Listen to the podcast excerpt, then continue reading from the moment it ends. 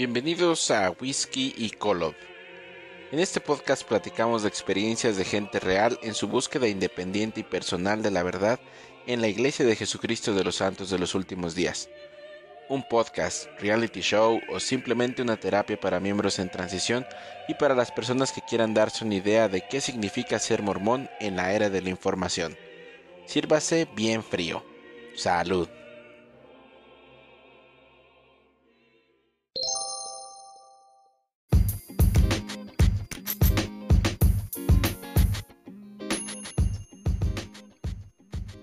Ah. Estamos ahorita con, bueno, yo me preparé aquí un whisky y Alejandro se preparó un Jagger. Yo, yo tengo aquí una cervecita nomás para la gargantita y todo el show. Con esa mera. Está bien. Con eso. Va, pues entonces. Un poquito lo que, lo que estabas comentando, de que no, no llevamos un guion o algo estricto, simplemente se va dando si quieres tocar algunos puntos este, específicos, pero, pero no es algo así tan estricto como, como una reunión sacramental.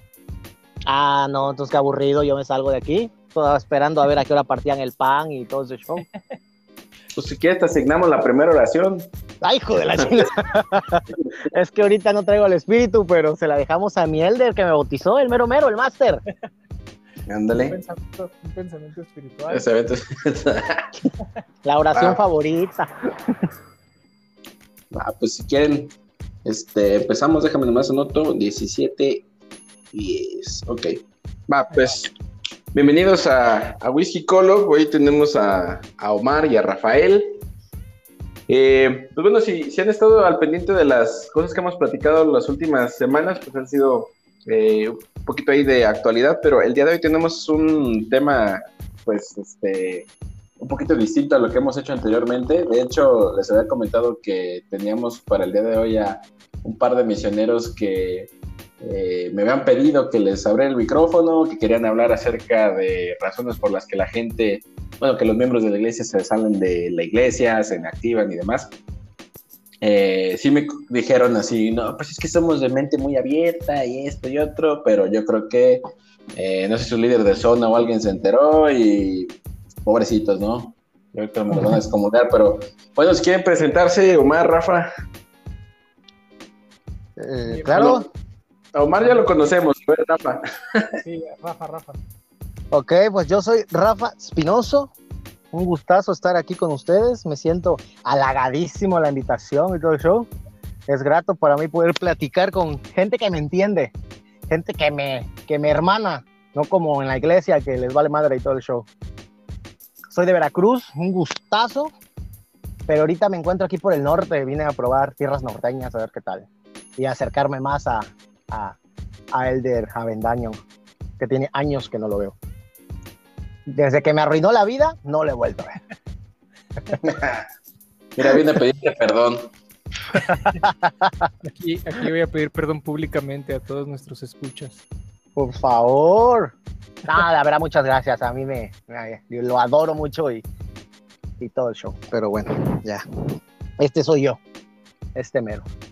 Creo que eso es como algo que, que tiene la, la misión, ¿no? Que quizás si no hubiera sido por, por este que ibas con la tirada o la meta de convertir gente, hubieras hecho muy buenos amigos. Digo, eh, creo que eso es lo que me pasa a mí también, que tengo buen contacto con gente que inclusive ya son inactivos y, todo de mis conversos, pero seguimos teniendo buena relación y platicamos ahí en Messenger, nos echamos unos memes, algunos ya les mando ahí las fotos de las botellas que voy comprando aquí de mi cava, pero pues ahí estamos cotorreando, ¿no? sigue teniendo esa buena amistad a pesar de todo.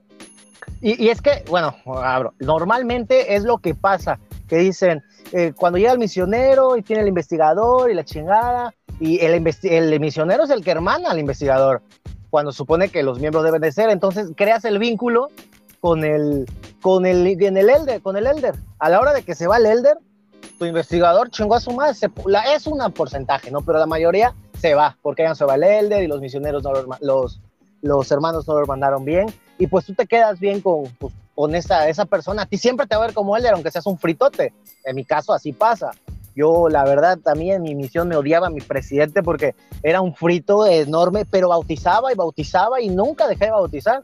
Y esa gente normalmente pues ya no está, ¿no? Pero a mí me siguen hablando y muy, muy padre. Y que venga cuando guste, tiene su casa y eso es algo muy, muy padre. Así como Ahí está mi hija. Sí, de hecho, ahorita que lo mencionas, Rafa, desde la otra vez quería tocar ese punto, porque no sé si recuerden que en Predicando Evangelio este, dice una frase, algo así. eh, si usted no tiene el espíritu, nunca tendrá éxito, no importa qué tan bueno sea o qué tanto talento o habilidad tenga. para Sí. Entonces es algo que es totalmente falso porque la neta lo que funciona es eso que acaba de decir Rafa, o sea, la persona que eres, quien eres realmente, al ser sincero, al escuchar a la gente, al hacer amistades, al forjar una relación, al preocuparte por la gente, al, al hacer todo lo que, vaya, hicimos en la misión, la gente se bautiza por ti y por tu habilidad y por tu carisma, por, como dices tú, Rafa, o sea, aunque eras fritote, eh, ahí se contradecía, el, se contradecía el presidente de misión, o sea, y, y pasan y te dicen tus discursos y misionero consagrado y todo eso, y siempre los que tenían más éxito bautizando eran los que mejor sabían hablar y mejor se allegaban a la gente, no el, el, el que tenía el... El obediente Fari. Ándale. Y- A esos y ni los que- quieren normalmente. Ándale, exactamente. Son los más cohibidos, retraídos, no sé. Son muchas cosas. Más aburridos. Está interesante. Literal. Sí, creo que, creo que eso es algo que tiene también mucho como la, la sociedad, tanto mexicana, latinoamericana, que somos como muy cálidos al conocer a la gente, ¿no? Entonces, eh, eh, cuando tú vas y platicas con alguien, te ganas la confianza, sonríes, tienes ahí como que un poquito el speech y, y eso, ¿no? Te gana la confianza y la amistad de alguien, es capaz de seguirte a cualquier lado, ¿no? Y sobre todo si, si pues vas de buen ver, no te ves así medio malandro, ¿no? Como que le vas a hacer daño a alguien, pues eso también eh, inspira confianza, inspira que te puedan, que te puedan seguir, ¿no? Sí, Inclusive no sé si, bien y bien guapote, así como el Rafa. Te amo. si, si llegas como con... Ya, ya engordó un poco, dice. Ya, sí. Ah, la me acabas de perder. Me voy, bye. Ah. Ah, pues, entonces, lo que, lo que estamos este, eh, entendiendo aquí es que Omar encontró en la misión a Rafa y Rafa este, se bautizó y después serviste la misión, ¿o cómo estuvo ahí? Eh, sí, hace, sí, él, él- me encontró. Era como de esos, todavía me acuerdo que él y su compañero dijeron que era de esos investigadores de oro, que ya estaba Ah. yo preparadísimo para recibir el evangelio.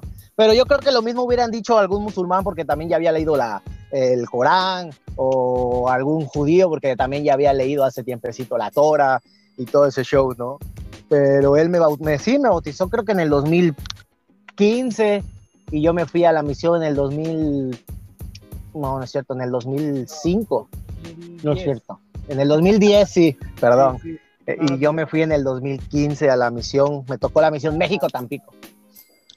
Hasta ahí sirvió mi hermano. De hecho, qué bueno que comentas eso, Alejandro, porque sí queríamos comentar, bueno, yo quería en lo personal compartir un poco de esta historia, puesto que en este capítulo del podcast, ojalá llegue a mucha más gente y, y puedan ver que este capítulo estamos grabando un ex misionero y un, Y su converso. un converso, pero también él fue misionero y está interesante la historia. Así de rápido, de hecho fue de mis primeros conversos, si no es que el primero. ¡Estabas Este, pollo! fue, fue en Atlixco, Puebla. Lo que pasa es que Rafa también, Rafa es originario de Veracruz, como comentó ahorita al inicio, pero en ese tiempo estuvo viviendo en Puebla, en Atlixco. No, yo estaba en el ejército y yo fui de Ah, vacaciones. sí, cierto, fui, cierto, fuiste de en vacaciones. el porque Distrito Federal en estuve el en el ejército. ejército. Algo así nos comentaste que trabajabas para las fuerzas presidenciales, algo así. Eh, Oaxaca, cuerpo de guardias presidenciales que acaba de quitar el AMLO. Ándale, mira nomás. Entonces recuerdo que tocamos, éramos, ya ves, en ese entonces estábamos tocando puertas y nos abrió su abuelita y le empezamos a comentar pues quiénes éramos y todo y luego en eso la, su abuelita. A él quiero que le enseñen y no sé. Yo venía llegando de comprar, fui a comprar un llegando. 12, traía un 12 en la mano. Y luego nosotros nos sacamos de onda porque su abuelita fue así como que con voz fuerte y, firme, así de, ah, este quiero que le enseñe. Y luego Rafa así de, ¿qué, qué, qué trae? A ver qué onda. Ya pasamos y empezamos a hablar con él. Y, cuando saqué el libro, de hecho, fue, yo fui el que lo saqué. Después de toda la charla, o bueno, no, no charla, ya no nos tocó charla. después de, de lo que enseñamos, eh, saqué el libro de Mormón y luego ya Rafa dijo, ah, yo conozco ese libro. Y yo lo, que te lo habían compartido, ¿no? Alguien en el ejército o algo así. Sí, ahorita yo platico esa historia porque la verdad, fuera de relajo y todo eso, si, si ya no fuera creyente y todo el show, dijera que fue algo súper espiritual, te lo juro, porque fue muy, muy padre. Sí, sí. Dale, dale, dale, Pantaño, dale. Entonces, este, pues, como decías ahorita, que de, lo de investigador de oro, la, la, lección fue guiándose de una manera pues, especial, espiritual en ese momento así como lo veíamos. Y Te fleché desde que me conociste. saqué, el libro al final y ya fue cuando Rafa dijo eso y, hicimos la invitación al bautismo, porque en ese momento ya se manejaba esa parte de invitar al bautismo desde la primera lección y luego sí, claro. invitamos a, a Rafa a bautizarse y luego después Rafa dijo sí y luego mi compa este Robledo se... se voltearon a ver así como que qué pedo, qué está pasando, qué pasa después. sí, no, pero me acuerdo que él dijo, te hizo otra pregunta y te dijo, este, cuando ¿Estás seguro? Si quieres bautizarse, si quieres bautizarte, te dijo, ¿por qué? Y luego tú contestaste, porque quiero arrepentirme de mis pecados. ¡Ay, no, no, eso nos hacía como misioneros así de, no manches, es el, el investigador perfecto, que encontramos a al escogido, y ya de ahí todo fue dándose bien chido hasta que este, pues, se llegó la fecha del bautismo y ya de hecho después ya ahí me cambiaron de área y ya este Robledo siguió ahí contigo, pero hasta ahí te... Pero sí me bautizaste todo el show. Sí, sí, sí, sí. De hecho, después de bautizarte me fui a los pocos días, en esa misma semana, creo. Sí, yo lloré y te abracé y te dije que te amaba de, hecho, ese episodio, e, ese episodio, pues sí tiene pues, mucho que ver y va a causar estragos en mi vida durante todo, todo hasta que el día que, que mi cuerpo terrenal ya no esté aquí. Porque en realidad a mí siempre me ha gustado leer, siempre, siempre he sido muy fan de la lectura, por eso digo, ya había leído. Pero en realidad la Biblia jamás, sino que me iban a dar testigos de Jehová de chiquito, igual por la chismosa mi abuela de, eh, predíquenle a él, ¿no? Y ya saben, los testigos sí iban y, y, y yo los escuchaba y la chingada en esa ocasión, en, un, en el ejército, pues yo iba, ¿verdad?, adiestramientos a cada rato y en las noches no había que hacer, entonces me gustaba leer. Y fui a molestar gente y encontré un libro, que era un libro de Mormón, y lo agarré y le digo, la verdad, en ese tiempo yo no había leído la Biblia, había leído otros, pero jamás la, la Biblia cristiana y todo el show. Entonces, ah, ya escuché los hielitos. Bueno, entonces, estuvo chido, ¿no? Porque empecé yo a leerlo, ¿no? Me fui al adiestramiento un mes y empecé a leer esa madre, papá, y pues estaba, yo lo leí como historia, ¿no? Como cuento, como lo que es un cuento, ¿no? y ya. Sí, sí estaba, estaba, perro, ¿no? Pa, pa, pa. Bueno, un, plagio, porque es un plagio. Pero bueno, y ya, lo empecé a leer y todo el show. Pero entonces yo veía que abajo pues vienen las referencias, ¿no? Y veía que estaba pues L y M y aparte D y C y, y, lo de la perla de gran precio, pero yo, sé, yo no sabía en ese tiempo qué madrera, pero yo sentía que, que me hacía falta algo más, ¿no? Me hacía falta más libros para poder entender, ah, porque leía y ves que tiene los, los, las letritas y yo me iba hacia el libro de Alma, ¿no? Y Alma me regresaba a Nefi y así yo iba leyendo esa madre, ¿no? Pa, pa, pa. Y, y, te digo, la verdad decía, me falta, me falta, me falta, pero pues no sabía qué show, ¿no? En ese tiempo todavía ni había WhatsApp, no había ni siquiera datos, ¿no? Como para decir, voy a googlear. Y pues pasó, terminé el mes en Mamatla, ahí con los fuerzas especiales, volví y le dije a la persona que me lo había prestado, le dije, oye, güey, ¿qué pedo con este? Me hacen falta unos libros, no sé. Me dice, ah, sí, dice, unos muchachos van a enseñarle a mi mamá, pero la verdad los otros libros por ahí andan. Y le digo, a ver si luego me los prestas. Entonces, como a los... Eh, yo venía bajando de ese adiestramiento, me dieron tres días, que fue cuando conocí a los misioneros pero yo ya me había aventado todo ese libro, yo ya sabía qué show. Cuando ellos llegaron, todo era bonito. Me invitaron a bautizarme y todo el show, y en verdad yo sentía muy padre porque tenían el espíritu. No, que los dos eran muy buenos. Creo que, que tú sí eres de, de, nacimiento mormón, ¿no, Avendaño? Sí, Sí, porque mi mamá ya, bueno, nunca fui bajo el convenio, pero pues desde que nací mi mamá ya... ya ah, ok. Eras, er, eras un poquito más serio. Robledo sí era más guapachoso acá, pues el vato de Guadalajara y se ve que traía el desmadre encima, ¿no? No, y el vato y la verdad... estaba ya se iba a ir. Yo de llegar. Ah, bueno. Entonces sí, tú eras más seriecito, como que por eso yo decidí que tú me bautizaras, porque te vi acá con el espíritu al 100, ¿no? Y el Robledo acá como que, como, como, como que a bailar la bamba y pues como que lo sentimos así. Entonces todo iba muy perro, muy perro, así, va, no mames, sí me quiero bautizar y quiero comenzar de nuevo y la chingada. Cuando me hablan del, ¡pum!, diezmo, chingó a su madre. No sé si no tuvieron tacto o no sé si no supieron cómo hacerle, pero cuando escuché hay que dar dinero, dije, no, mm, mm, valió verga este pedo. Y ya. ¿Sabes qué? Eso a mí también como que a la hora de, de enseñar el diezmo, pero siempre nos decían, no tengan miedo, de todas maneras en algún momento como que se van a dar cuenta, de volada avienten la pedra del chingazo a ver qué onda, ¿no? Entonces, que eso sí es, sí es como muy difícil, ¿no? Y sobre todo cuando estás en una situación en la que no sabes cómo es la vida de las demás personas, no sabes si tienen deudas, no sabes si este, tienen que pagar la pensión alimenticia a tres bebés que tienen de diferentes madres. No me estés ofendiendo. O sea, la situación de nomás lo que me dijo Lomar. Maldito.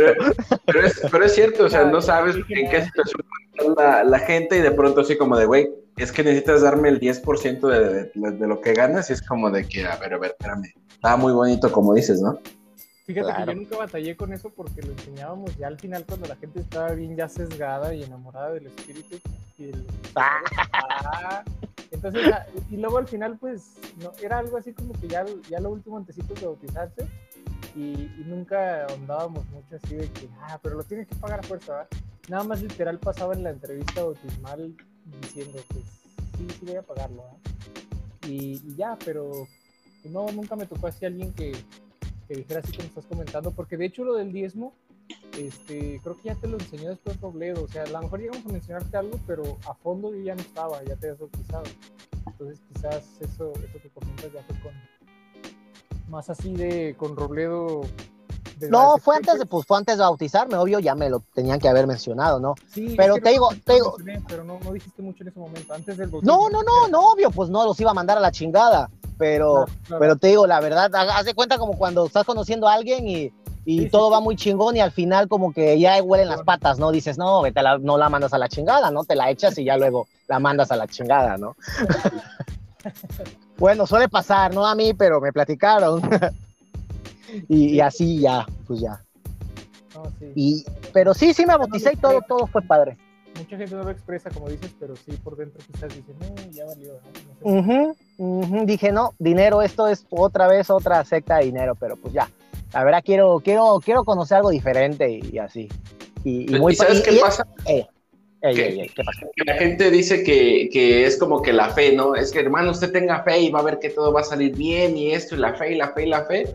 Y pues nunca ves, ¿no? O sea, la semilla no crece y no ves así como que grandes cosas, ¿no?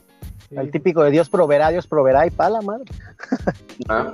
la, típica de la escritura de la Biblia, de que Dios, de los, De las aves. Y Trae los diezmos al alfolí y os daré, ¿qué? Bendición hasta que sobreabunde. Sí, pero esa ah, la otra, la que dice que no os preocupéis por lo que habéis de comer y todo eso que Dios. Ah, sí.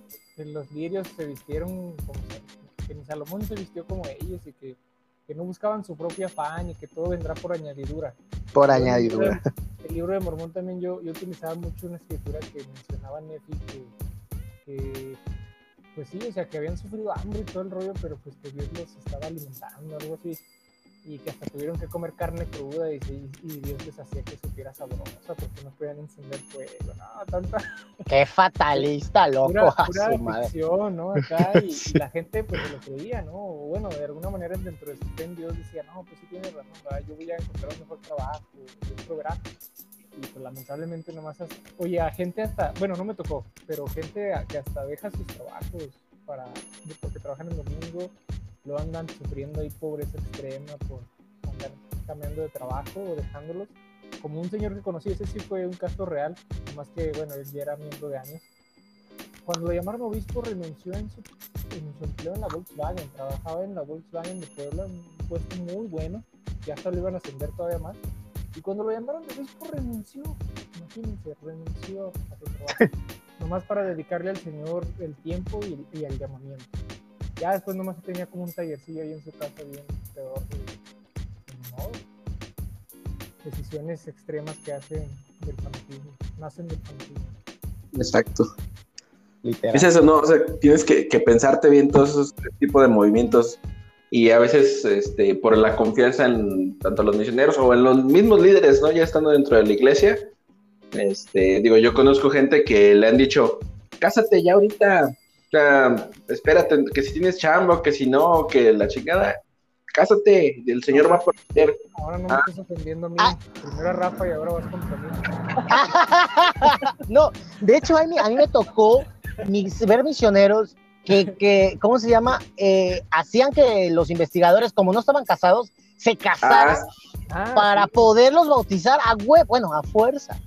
sí, sí, sí. Y, y, y lo hacían, ¿no? Pero pues, no, bueno, yo no sé, eh, qué bien y qué mal, pero pues uno no es mediador para andar casando gente, no, luego, mames. Oye, luego espérate, luego les hacían del presupuesto del barrio, les hacían su bodita acá en la Su bodita, su sí, bodita, ahí todo el Pero ¿qué pedo. cuando un hermano acá bien fiel, dando diezmos durante años, se enfermaba, necesitaba una cirugía o su servicio funerario, lo mandaban a la bestia.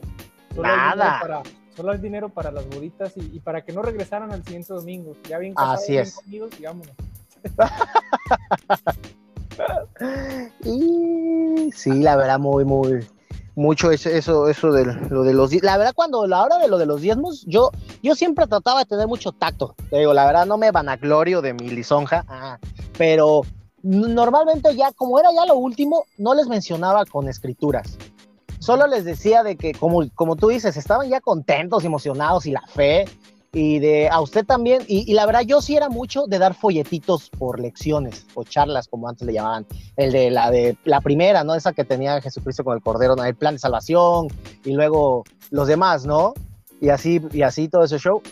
Entonces yo sí era mucho de dar el folleto 1, el folleto 2, el folleto 3, y todo lo posible de dar, yo se los daba. Al final, ya cuando, te digo, ya estaban emocionados y no habíamos enseñado el diezmo, les decíamos que si, bueno, yo les mencionaba que si en realidad, pues no les gustaría que más gente pues conociera esto y todo el show, y pues la gente sí, sí quiero. Le digo, por eso mismo nosotros y la iglesia pues trata de llegar a más personas, vea qué bonitos son los templos, traía mi libretita esa de los templos bien chulos, ¿no? Y mire cómo son los templos, y mire las capillas, y estoy ahí, de la chingada. Digo, eso se construye con dinero, y ese dinero es parte de nosotros. Entonces, pues la nece- necesitamos de todos un poquillo. Digo, y la verdad, pues se nos ha mandado a que pues demos un poco de nuestro dinero para en realidad pues poder seguir con la obra en la que gracias a esa se conoció y, y como que ellos entendían más ese pedo de que si les soltaba una escritura así de las del avendaño de que comían carne cruda y todo el pedo entonces pues sí como que ah, no te iba a decir ah sí claro toma acá está mi dinero no pero como decía no pues pues tienes razón no el dinero se usa para para eso no entonces ya sabían a dónde bueno se supone a dónde madre iba ese dinero que se da y no nada más de decir no pues tienes que desprenderte del dinero porque se te va a multiplicar, ¿no? Sino que pues para eso se usa. Aunque sabemos que es mentira y así, pero pues bueno, ya, ya tenían a lo mejor un punto más a, comer carne cruda, Ventaño, ¿qué es eso?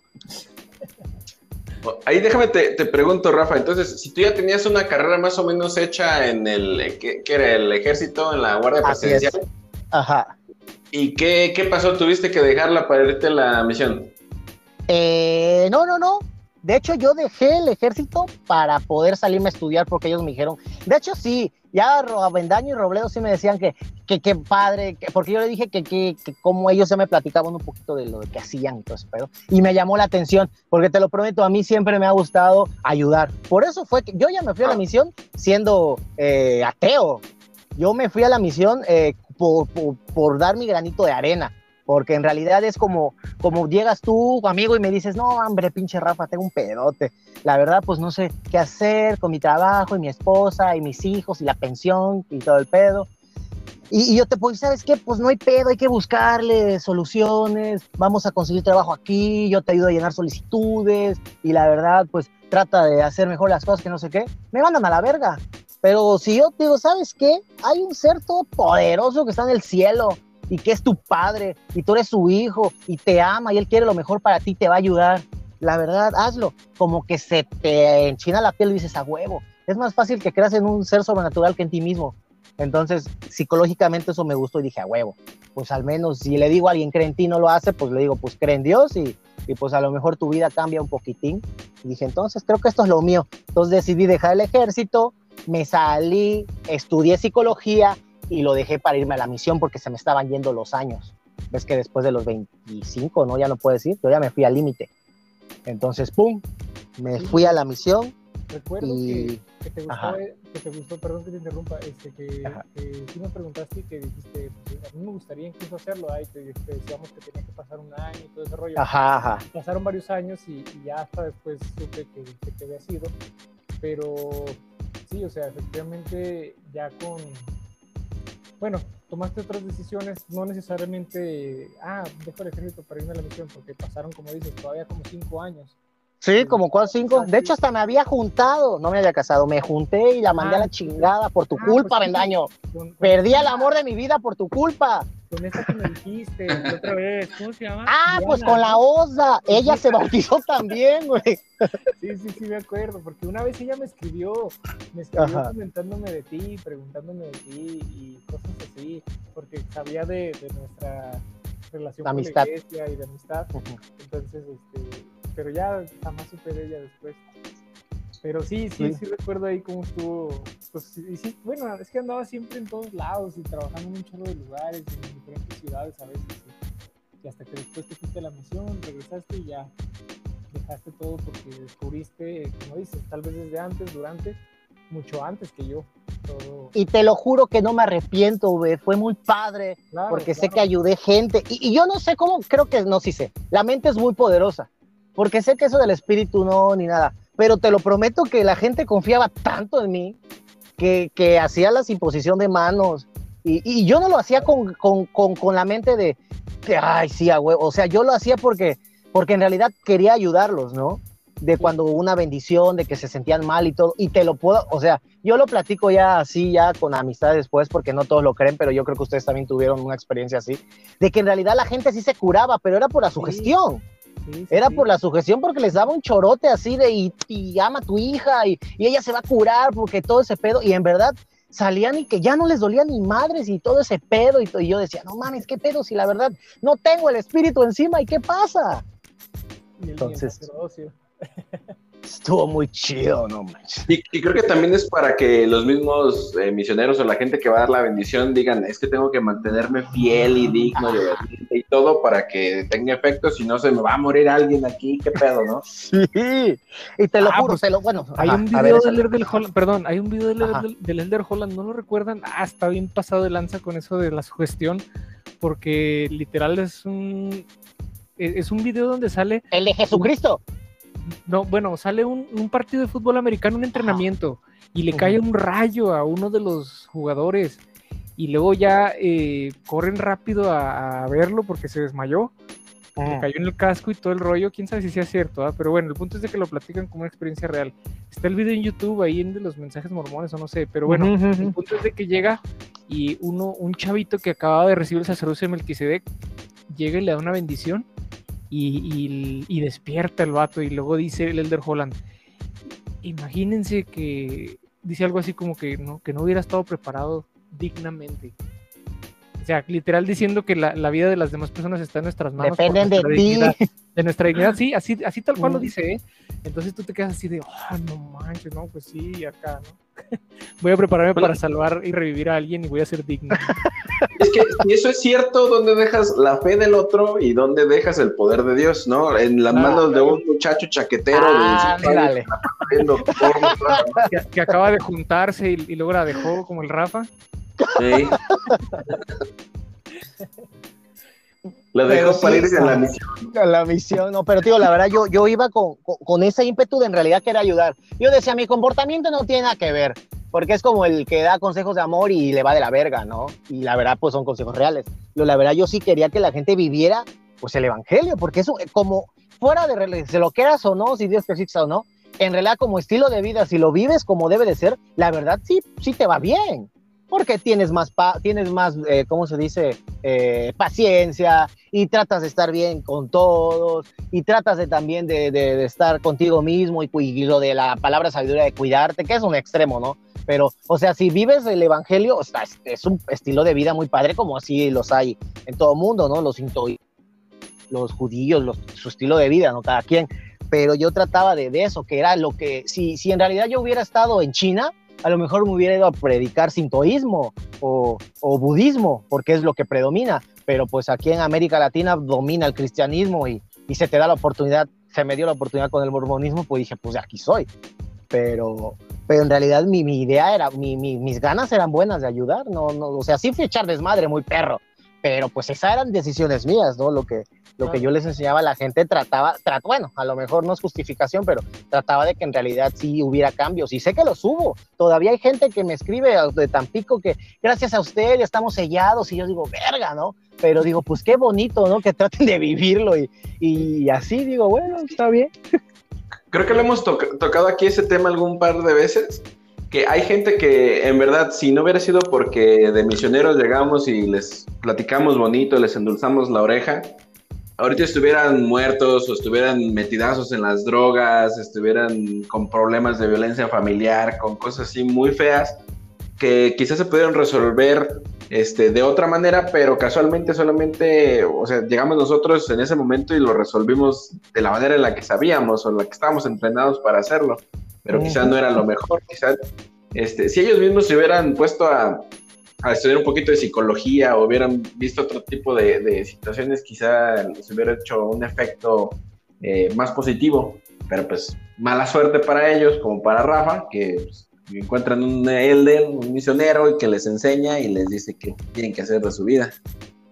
Sí. ¿Sabes también que influye un buen, bueno, en, en este caso de, de, de, lo de la friteada y los elders que, que son bien faris, es la edad. Siento que tiene que ver mucho la edad y si naciste de convenio o no. Porque mientras más joven, pues más te controlan, más pendejo estás, como que no sabes qué show. Ya mientras más grande, como que ya agarras más el show y ya no es tan fácil que tu presidente de misión te diga, no puedes cruzar la calle porque es pecado y te va a cargar la verga. Entonces, porque en realidad así ves que te dicen, no te puedes cruzar porque están fuera de los límites y te echan su suerote, ¿no? Sí, te puede pasar algo. Ya, ya, o, o, o, o, no puedes entrar jamás a una casa de una hermana si, si no hay hombre porque eh, te, aparte que se ve mal, ¿no? Pero de que es pecado y todo ese show.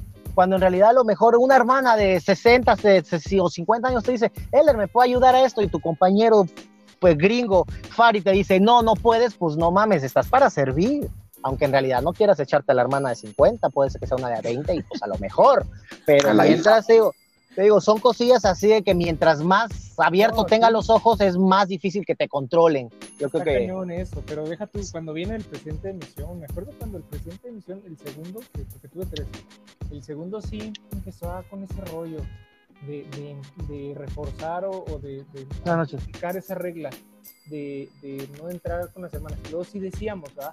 Oiga, presidente, en los consejos, este, pero pues es que hay hermanas de 70 años que se anotan y son viudas o esto y lo otro, y, y se salía con que, oh, pues, pues es que el Señor nos va a bendecir si obedecemos la regla. O sea, literal nos decía que aún así no entráramos o que saliéramos a comer, bueno, que la hermana nos diera de comer en la cochera. En la calle. Sí. Entonces a veces la hermana ahí sacando las sillas y las mesas para no estar adentro, porque no vayamos a violar a la abuelita, ¿no? Para que no se viera mal, pero sí, o sea, hasta ese extremo llega el, el, el fanatismo y, y, la regla, respetarla, cuando pues por sentido común, ok, sí, entiendo como dices, que si están puras de 20 o la mamá y la hija nomás y, y te invitan a pasar con ropa acá muy chica y que representa una tentación real, pues dices, va, pero una señora exacta, como comentas, que ya no se puede casi ni mover, haciendo, y incluso se ofendían, muchas, muchas hermanas sí se llegaron a ofender. Sí, se enojaban muchísimo y, te, y, ya no se volvían a apuntar nunca más. Ándale, exacto, así. así nunca, es. nunca más. Es, es, algo muy gacho. Y ahorita, perdón, antes de que se me olvide lo, lo de lo que decía Longi, de, de, cómo pues, nosotros llegamos a la vida de esas gentes y queremos ayudarlas. A veces es tan simple por el, por el hecho de haberlos, de haber ido a escucharlos. O sea, está comprobado que el hecho de escuchar a una persona, a veces nada más escuchar sus quejas y sus problemas, les hace sentir una paz y una tranquilidad muy grande, y más cuando les hablas de Dios, ¿no?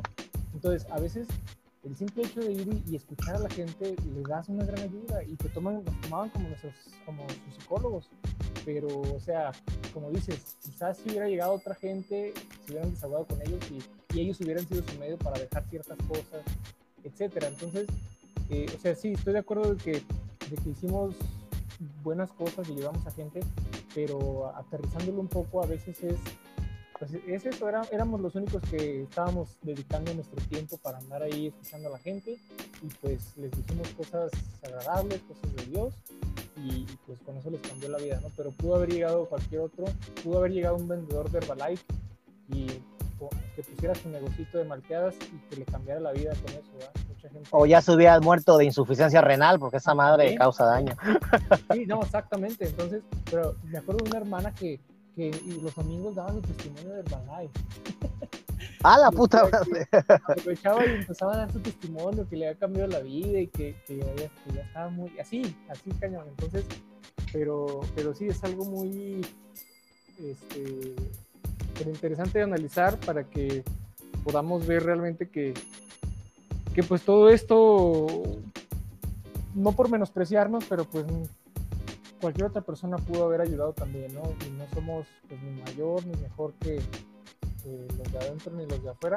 Lamentablemente en la iglesia uno puede caer en la toxicidad de, creernos mejor por la dignidad, por estar cumpliendo, por tener cierto llamamiento, tener cierto rango, por trabajar, ah, como los, como los que trabajan en el CEI, los presidentes del instituto que esos sí ganan lana, o los, ¿cómo se creen? Pero la mera mera mera, porque les paga la iglesia, ¿no? Y tienen sus prestaciones acá bien chidas.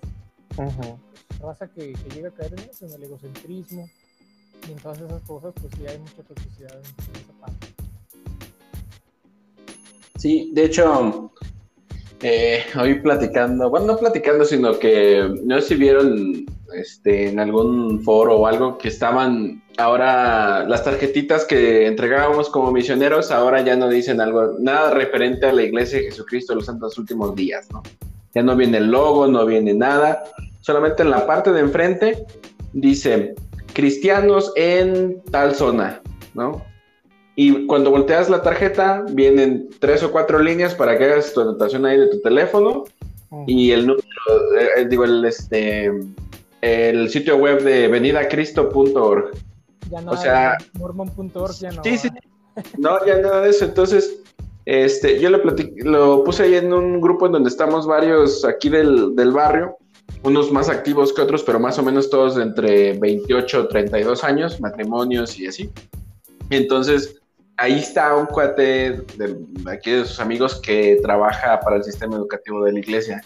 Entonces, casi siempre es como que el cotorreo, como que mandamos memes y nos burlamos de la gente y demás, Pero en, esta ocasión sí dijo así como muy serio, ahí sí puedo opinar.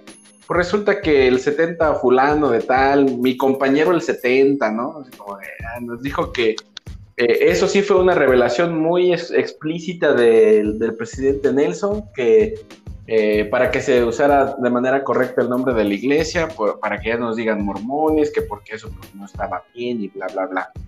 Entonces yo lo que pienso, ¿en qué casilla o más bien en qué este eh, aparador vamos a estar dentro de las religiones? Porque ya no somos como mormones, la, la única iglesia verdadera y viviente sobre la faz de la tierra, con la que el Señor está complacido, sino que vamos a estar como en el mismo aparador que están los cristianos adventistas, los pentecostales, los de la iglesia aquí de la esquina que tocan la batería los domingos, este, todo ese tipo de, iglesias cristianas, ya vamos a formar parte de ese grupo, es lo que, como lo que están haciendo, ¿no? ¿Por qué? Porque si tú dices mormón, inmediatamente vas a decir, ah, estos güeyes quieren ser dioses, esto es el diablo, tienen cuernos, comen gato.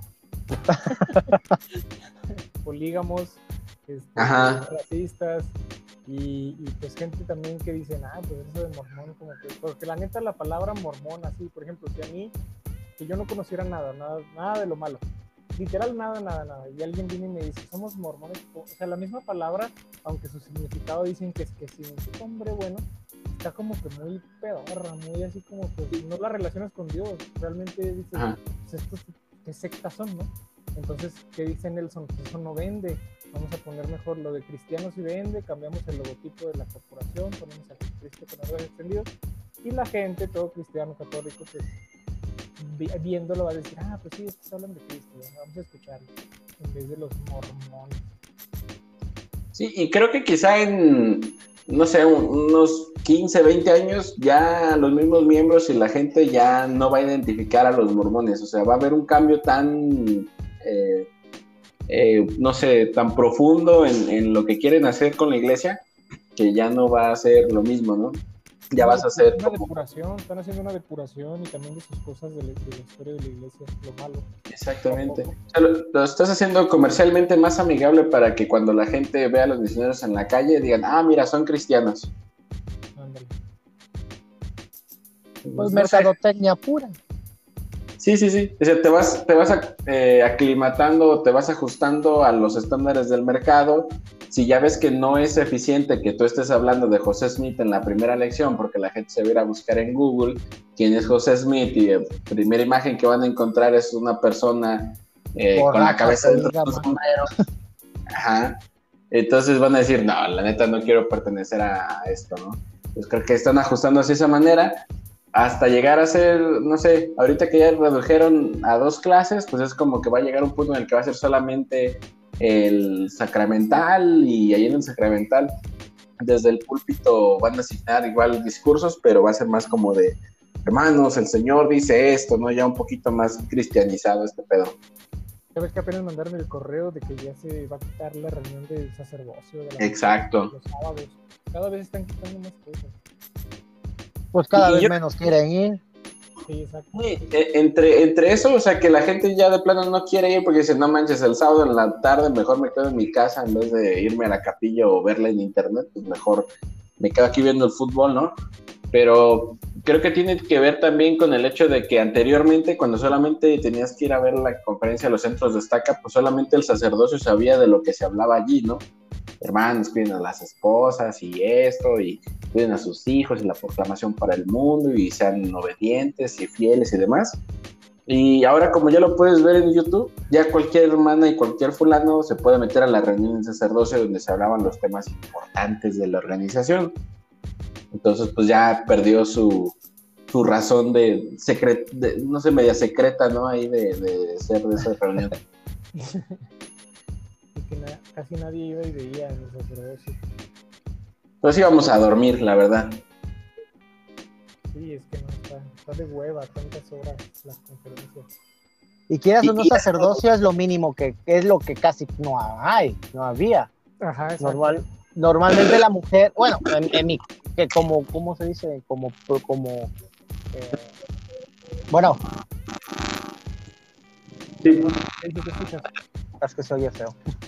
Ah, sí, te escuchamos. Ah, ya. Que no, como, bueno, yo lo hablo de mi misión y de lo otro, como se han dado en muchos barrios, normalmente siempre está lleno de mujeres, siempre, y en muchas partes de la República, yo supongo que ustedes lo van a ver, porque en realidad como que la mujer es la que está más así de que la familia la quiere unida y el hombre es como que más le vale madre, ¿no? De, que, ay, no pasa nada y todo el show, entonces la mujer es como la que, que sí quiere el que haya, que existan cambios y el que, y este tipo de circunstancias. Entonces... Para que ya puedan crecer. Pero por otro lado, también son las que se tienden a comparar más entre ellas, ¿no? Como en hacer de socorro, ay, mira, la hermana fulana ya se operó. Ay, ya trae el coche ah, nuevo, mira el vestido. Eso es parte de... Y entonces, obviamente, siempre vas a ser como, ay, yo soy más fiel que ella porque yo sí hago mi noche de hogar. Y mi marido, míralo. Hay una nota de eso, salió una noticia hace tiempo de, de, de que las mujeres en Utah eran de las que más se operaban. Sí. En todo Estados Unidos, más cirugías este, plásticas.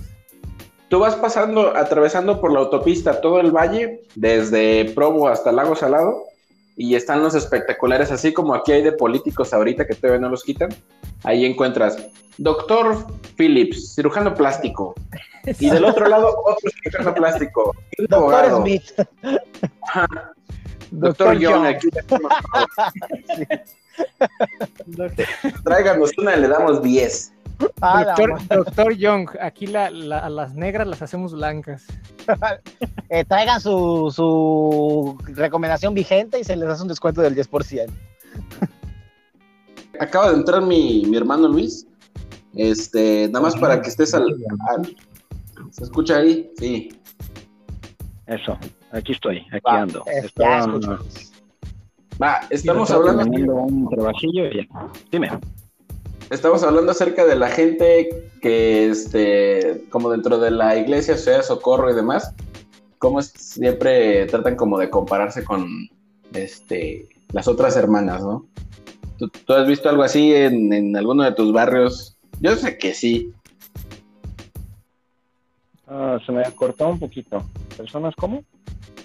Ah, haz de cuenta que estás con, con este, en la ciudad de Socorro y hacen comparaciones entre las hermanas. O sea, que la hermana A es mejor que la otra o se siente mejor porque es la esposa del obispo o porque este, trae mejor coche o porque ya se operó o cualquier cosa de eso.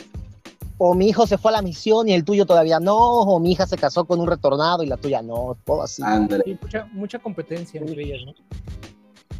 Sí, me- este, lo he visto con muchas hermanas. De hecho, este, la experiencia más cercana que hemos tenido, yo creo que Pablo me va a dar la razón, cuando eh, me fui yo a la misión, después se fue Minael, después este, se fue Pablo, eh, todos, todo- todas las eh, hermanas y los hermanos decían, uy, la familia Longi es grandiosa y bendita y se se porque sus hijos están en la misión o ya se fueron a la misión.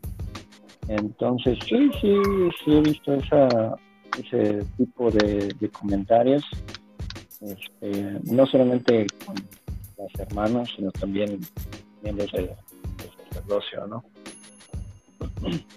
Que a veces son este, eh, divertidos ahora los, los comentarios al, al saber pues que eh, pues todos somos iguales, todos eh, pasamos por experiencias diferentes o- y, y todos seguimos eh, siendo buenos amigos.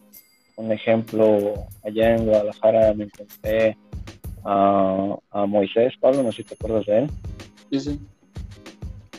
y pues él sigue siendo un- una gran persona, nunca fue a la, misión, eh, pero tiene su familia, él está guiando bien. Y pues también por nuestro lado estamos haciendo pues lo que creemos que está mejor para con nuestra familia, ¿no? Sí, yo creo que cada persona tiene una, un modo de vida o una vida distinta, ¿no? A fin de cuentas, no, no puedes compararte y eso es algo que pasa mucho en la, en la iglesia. Y quizá en todos los grupos, pero se ve mucho en la iglesia por la cercanía o la confianza que puedes tener con los demás miembros. Entonces, eh, el que tú puedas criticar, aunque sea internamente o, hasta nada más comentarle a tu esposa, ay, mira, pobrecita la familia tal, parece que su niña no tiene este, zapatos o ya se subió otra vez al púlpito, ya está gritando, ¿no? O, o, este, el ver que, ay, mira, qué feo el coche del hermano fulano, ya debería cambiarlo, ¿no? Ya como que le hace falta, ¿no? Ese tipo de, de críticas mm, creemos que es muy fácil hacerlas por ese mismo tipo de, de confianza por la misma cultura tóxica que hay dentro de la iglesia de que te tanto dejas que la gente se meta en tu vida como que tú crees que tienes el derecho por ser mejor o por creerte mejor que los demás de meterte en la vida de los demás.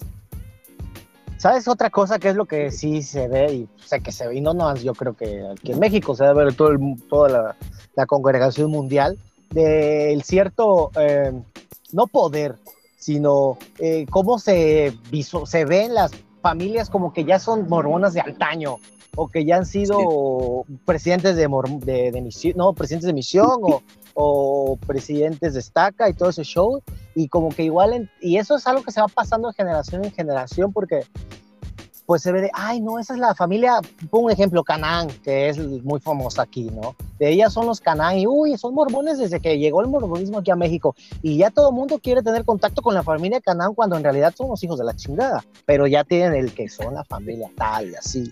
Justo lo que Y- comentábamos en el, en el grupo de los Monroy, que yo ni conocía y que tanto se ha tocado ese tema de, del Monroy.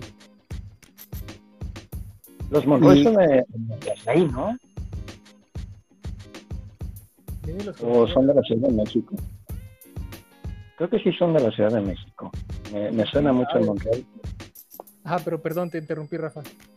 No, sí, vos sí, en realidad eso era también que, que aparte de que se juzgan unos a otros, el de, el que, el de ese de la familia, hubo, y, y- y sobre todo que les dan mucha preferencia en, en ciertas Ah, sí. situaciones y en Sí. ciertas cosas. Hace como tres años yo me iba a, no me iba a activar, me habían invitado a que fuera una actividad y la persona que me invitó era hermana del presidente de Destaca. Pero a mí no me quisieron después me hablar y me dijeron que no, que no fuera. Porque yo bebía y porque yo fornicaba y no sé qué. Y la persona que me invitó sí fue, porque era la hermana, pero yo tomaba y fornicaba con ella. Pero como ella era la hermana, pues ahí, ahí fue bien recibido. Y sí se los dije, sí se lo dije al obispo. No, porque yo sí le, yo no me quedé con las cosas. Le digo, ¿cómo es posible que, que a mí se supone que querían que me reactivara y la chingada y no sé qué? Y me mandan y me, me, corren cuando la otra persona, y le digo, eso no es justo. Y ya de ahí ya no me volvieron a hablar nunca más. De hecho, tenían prohibido los, tenían de hecho, prohibieron a los misioneros que me visitaran. O sea, tenían prohibido, o sea, así no, no me podía, eso me lo dijo una, una, una hermanita que, que quería trabarme. Me dijo, oye, es que no, no puedes, no, ya nos dijeron que no te visitáramos, ni a ti, ni a nadie de tu familia, que no sé qué. Y, y sí me percaté yo, porque una vez yo me topé a los misioneros y los saludé y la chingada. A mí me encantaba darles de comer, te lo juro. Yo, como uno, yo, yo fui misionero y sé que sufre a veces cuando no se come, o siempre traes hambre, o siempre traes sed, o tienes antojo de unas pinches papas, o no sé, ¿no? Y andas jodido y ese pedo. Siempre quería, pues, atender a los misioneros, pero no, ya no me dejaban después de un tiempecillo, y, y los saludaba en la calle, ¿no? Y ves que cuando tú saludas, te saludan en la calle alguien y, Elder, dices, no manches, ¿quién es ese? Que nunca lo he conocido y crees que es investigador o un menos activo, tú te emocionas, ¿no? Cuando les dije que yo era, soy Rafa Espinoso, se vieron de unos a otros así y luego, luego me cortaron a- y dije, ah, entonces sí es cierto. Soy como un, un xeremo, no sé. No nos vaya a predicar este, aquí, nos vaya a compartir así. Combinaciones secretas y cosas así. ¿En dónde? ¿En dónde hay combinaciones secretas? En la Misión México Tampico hubo muchísimo. Fíjate que ya hace un par de semanas me encontré a los misioneros también este, por la calle y me daban ganas de como de saludarlos, pero como ahora traigo el cabello largo, barba y demás, dije, no, van a decir, este drogadicto que no. Nos va a pedir dinero. Ajá, cuando, cuando más bien ellos no saben que hace un año yo era consejero ahí del obispado y el encargado de la, de la misión, ¿no? Pero... Ah, creo que, que es, es, este. No sé, ahorita ya me da un poquito de, de más ganas de ayudarlos. Antes era como que, ah, Eldres, súbanse, les doy el aventón, ¿no? Pero ahorita es más como decirles, Eldres, neta, no están perdiendo su tiempo, váyanse a su casa, consíguense una novia, vayan a la universidad, hagan algo productivo porque no pueden tocar puertas, no pueden visitar a la gente dentro de su casa, o sea. Creo que quisiera su día de preparación y venían de la lavandería, no me importa, pero Oye, sí es cierto, ¿qué hacen los misioneros ahorita? La verdad, pues estoy fuera de tema. ¿Qué hacen ahorita que no pueden? Y bailes en TikTok. ¿En serio? Bailes. O sea, ¿siguen, yen- siguen mandando gente a diferentes misiones o...? Sí, pero Sí. nada más de que estaban, bueno, ahorita ya han de salir más, pero dura- cuando la pandemia estaba más en su apogeo, pues puras redes sociales y por teléfono. Una vez nos hablaron y, bueno, como miembros, todavía ellos piensan que éramos miembros activos, pero ellos querían hacer una noche de hogar por videollamada y cosas así. Esa mamá. Pues, pobrecillos, pobrecillos, porque pues la neta nomás están perdiendo el tiempo y, y, pues uno no tiene su tiempo, ¿verdad? pero pues no hayan, no hayan ni qué hacer más que pues, todo por, por esos medios. Ahorita ya andan saliendo más. Pobrecitos. Pero dame toda revelación, yo pregunto. Ah, Pero tú qué has visto, Luis, tú, qué- tú qué has visto que, eh, con los elders cuando van a comer ahí con mis papás, qué es lo que hacen, qué comentan. Dicen, ay, hoy, hoy grabamos dos lives en Facebook, o, o qué es lo que dicen, visitan a la gente, o qué. No, pues. Fíjense que, que los misioneros aquí en Zaguayo están muy, muy movidos. O sea, lo que sea de cada quien está muy movidos. Andan moviéndose hacia este, Tizapán, Ajijic, y eh, andan por aquellos lugares y luego se regresan aquí a Zaguayo. Y, um, y si tienen personas a quien este, enseñar.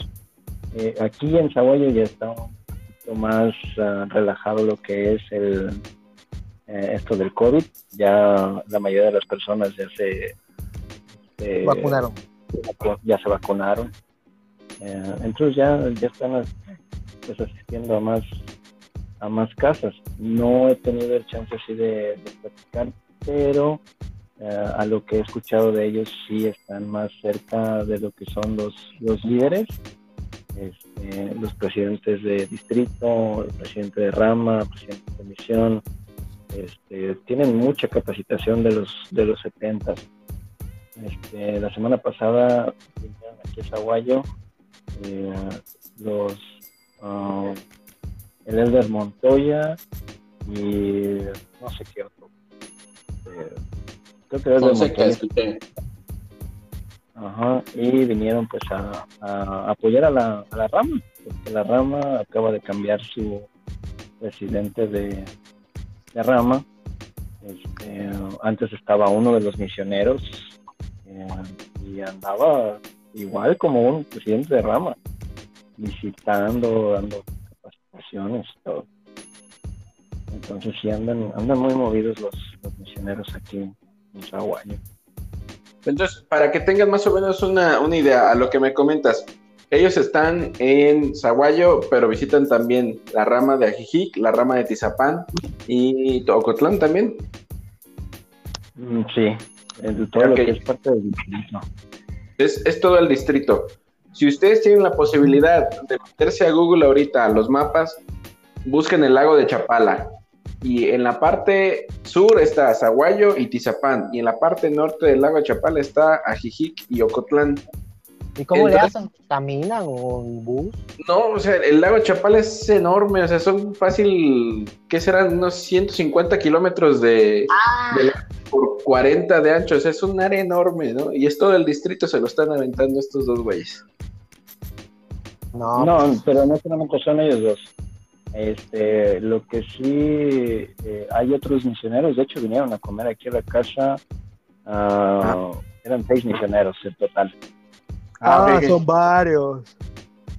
Sí, andan este, juntos, bueno, eh, yo creo que se juntan y dicen un día, vamos a ir a Zaguayo y se juntan todos los misioneros y ya, si les toca comer con nosotros, bueno, aquí en casa de mis padres, pues ya comen aquí los misioneros. Ya ¿Comen les, dan de comer a los seis cada familia? Sí, mi mamá ah. ha sido muy bendecida por darle de comer a los misioneros durante mucho tiempo. Y este, pues sí, están los, los misioneros eh, ahorita pues, están muy entusiasmados este, con algunos cambios que está, están habiendo en la misión. De hecho, no sabían que se había quitado las eh, los sábados de conferencia. Las ah. conferencias de, la tarde ya no va a haber conferencias de la tarde, entonces ya va a haber un poquito más de tiempo libre los sábados, pero bueno. Bien. Sí, creo que este, no sé, para, darles también un poquito ahí del, del, background, esa rama tiene 20 años y creo que sigue la misma asistencia como de 35 cada semana, ¿no? Entonces, este, y sé por qué sigue abierta. La, rama este, tuvo con este cambio de presidente también el, que estaba rentando la casa de oración, que es una casa de oración enorme, dos pisos, este, lugar para, para todo. Eh, canceló el, la renta, o sea, ya no, ya no, ya no, la rentó. Ya no, ya no quiso renovar la, la renta. Y pues también dejó a Zaguayo sin casa de oración, y encontraron una aquí cerquita en Jiquilpan, pero cuando ya íbamos, ya iban a llevar las cosas, este, el que estaba también rentando le dijo, ah, no, si es para iglesia, no, gracias. Y canceló la contrato. Y para entonces sí algunas cositas, bueno, alguna mala suerte que, que ha habido aquí en Zaguayo y este ya están planeando eh, que haya otra casa de oración aquí en Zaguayo o este, posiblemente volvamos a hacer una rama andante y que nos toque ir a Zamora o a Tizapán o a. Puro Ay.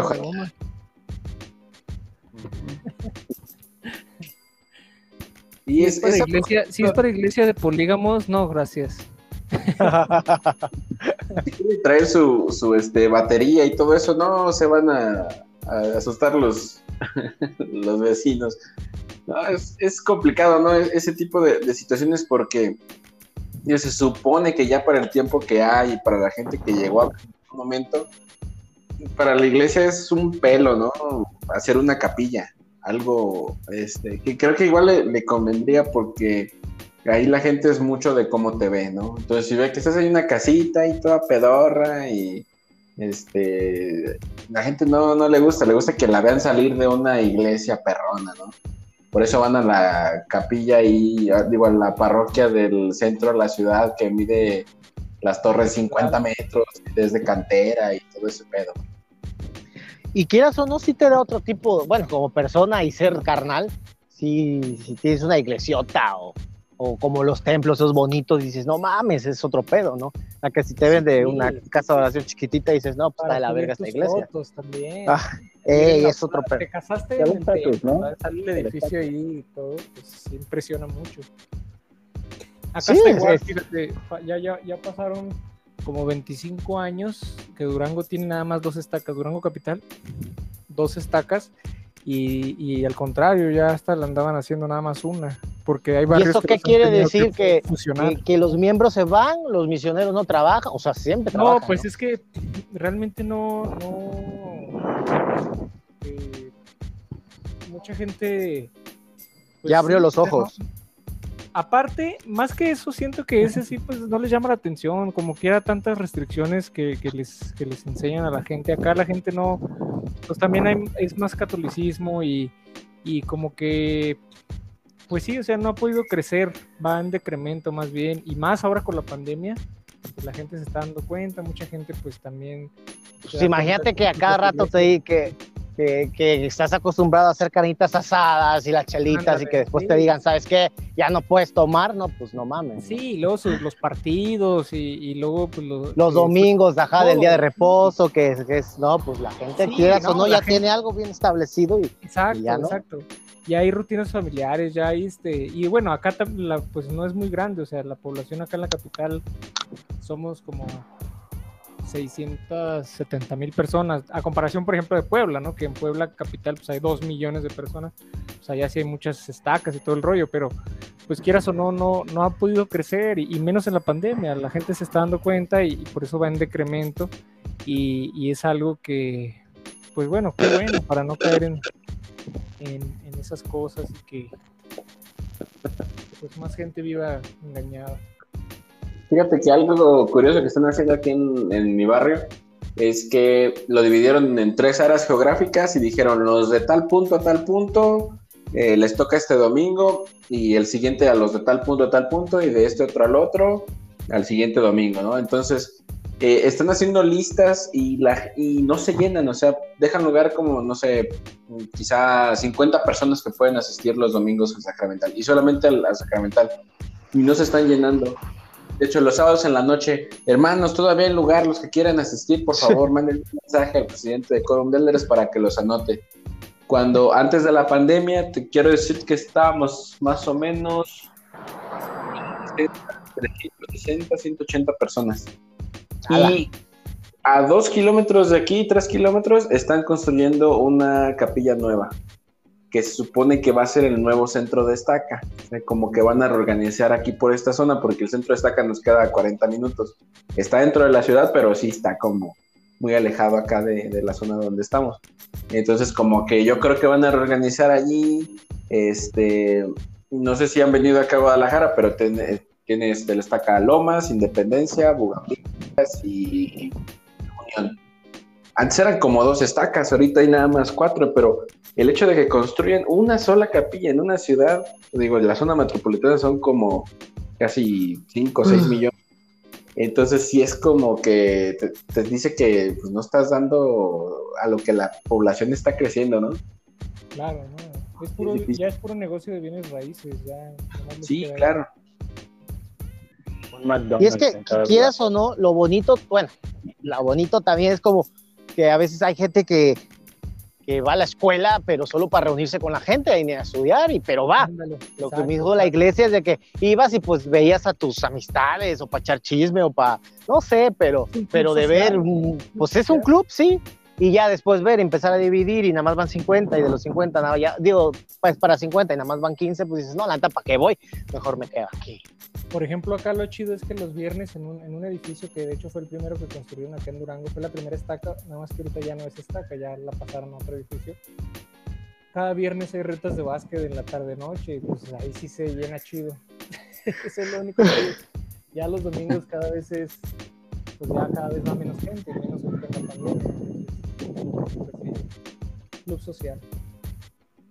Sí, y creo que le iría mejor, ¿no? O sea, si hubiera como, este, no sé, algún club de lectura, otro club de voleibol, uno de fútbol, este, inclusive yo recuerdo, sí, sí, inclusive yo recuerdo alguna vez que en el Corum de Elderes se hizo una noche de juegos, así de que lo que esperaban a que salieran los chavos de la mutual, tú llevabas tu yenga, tu dominó, tu baraja, lo que quisieras, y ahí entre todos jugábamos. Neta que apostaban? la- Ojalá haber ganado ahí. Pero, pero neta que fue el- el- la ocasión en- entre semana que más gente vi dentro de la capilla porque los papás a huevo querían ir, ¿no? Así como que a demostrar, a ver, yo voy a llevar mi, mi Monopoly turista mundial, este es el mío, chido. Los templos del mundo. Ajá. No, es que sabes que sí hubo un, un cuate que sí llevó sus, sus juegos mormones gringos. Y entonces como que, nah, mejor El saca el Riz. dominó acá.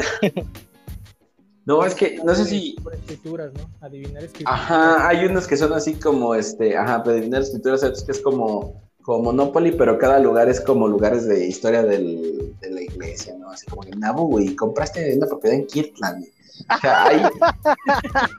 que eso es una, una industria, Compraste las tierras de Emma Smith, de Emma Smith y de la Reformada. ajá, Y ya compré Saraembla. A la verga. Eh, pero eso en Estados Unidos, si ustedes lo ven, si van a una, una biblioteca de una librería estas de Deseret, encuentras libros, encuentras discos, encuentras ese tipo de juegos, muñequitos. O sea, no sé si han visto así memes o, o en algún compañero de la misión gringo que traía una figurita de acción del de este Moroni, ¿no? Un pedo así. Entonces, esa es una industria muy, muy mormona ahí en, en Utah, sobre todo. Un ajedrez acá con- Sí lo hay, sí lo hay. Con cumones y cumelones y ese pedo. Y haces tus apuestas ahí con cenines. Ah, no. Güey. Güey, hay que hacerlo.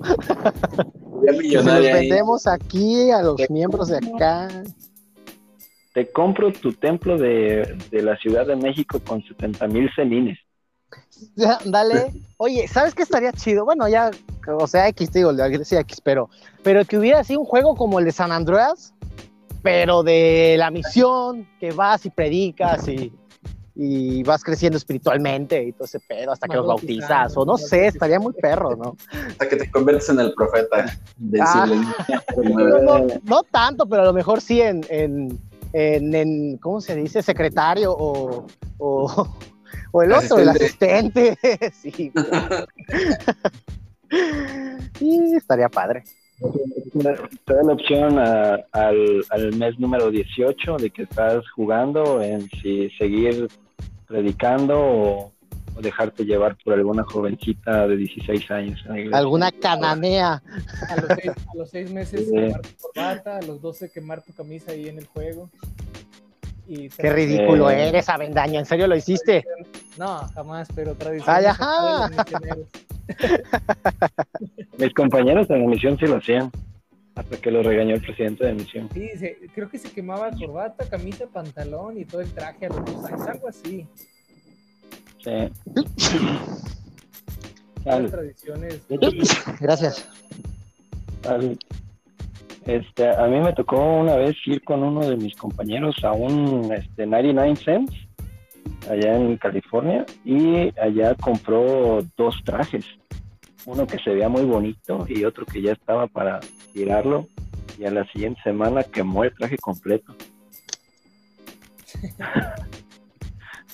Los gringos están muy locos, siempre hacen pura cosa rara. Sí. Yo sí vi, yo sí vi a un paisa, de hecho, de Coatzacoalcos, que él sí quemó su... Ah, los de Veracruz igual también locos. Sí, la verdad que sí. Pero otra, otra cosa ahí, este, tocando el, el tema, Rafa. Eh, tú sobre, sobre cuando estabas en, en la misión, dices, pues sí, quería como que hacer el bien, pero estabas diciendo que tú ya eras como completamente ateo. ¿Qué, qué Sí. fue lo que tuviste antes? ¿Cómo fue que recibiste el, el llamamiento? O sea, ¿qué, cómo- qué era lo que pensabas en ese momento? A ver, a ver, o- eh, eh, formúleme su pregunta otra vez porque como que me abarcó tres cosas y me voy a explayar mejor. Asentemos bien. ¿Qué, qué, qué? ¿Cómo está el show? Va, cuando tú vas a la misión, Ajá. ¿qué, qué es, ¿cuál es tu sentimiento en ese momento acerca de la, de la iglesia? Cuando O- me fui a la la- misión o cuando el proceso de, de hacer ese cambio o qué. Sí, o sea, todo, Bueno, todo que desde- mira, ahí te va, ahí te va. Cuando. Avendaño me, cuando Avendaño me, me, me, me- me- convirtió y todo el show, pues te digo, todo muy padre y me, yo no era que no fuera creyente, yo, yo como típico José Smith tenía hambre y sed de, de saber cuál era la verdad, no la verdad, sino que, que era lo más acertado y todo ese show. Pero entonces ya me platicaron de lo, pero decidí bautizarme y muy padre, empecé a empaparme de eso, porque pues dije, ya estoy dentro, voy a ver qué, qué show. Y, y empecé, y pues digo, a leer y a leer, pero pues el, mi problema fue que no leí nada más cosas autorizadas por la iglesia. Busqué información y por otros lados, ¿no?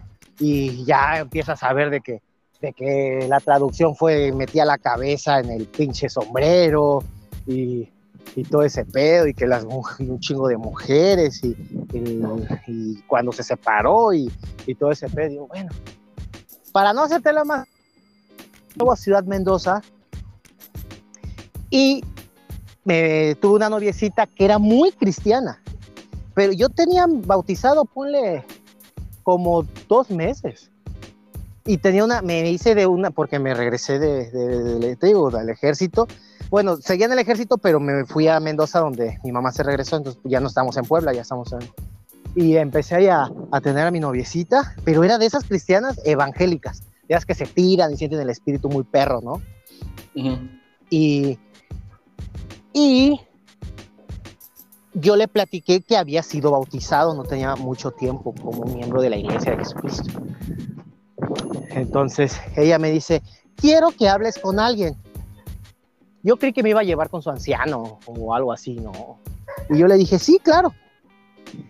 Entonces todo fue así como que muy secreto, ¿no? Muy, muy hermético, perdón, ya no me decía nada, ya no me hablaba igual y, y todo el show durante, era, era los dos días.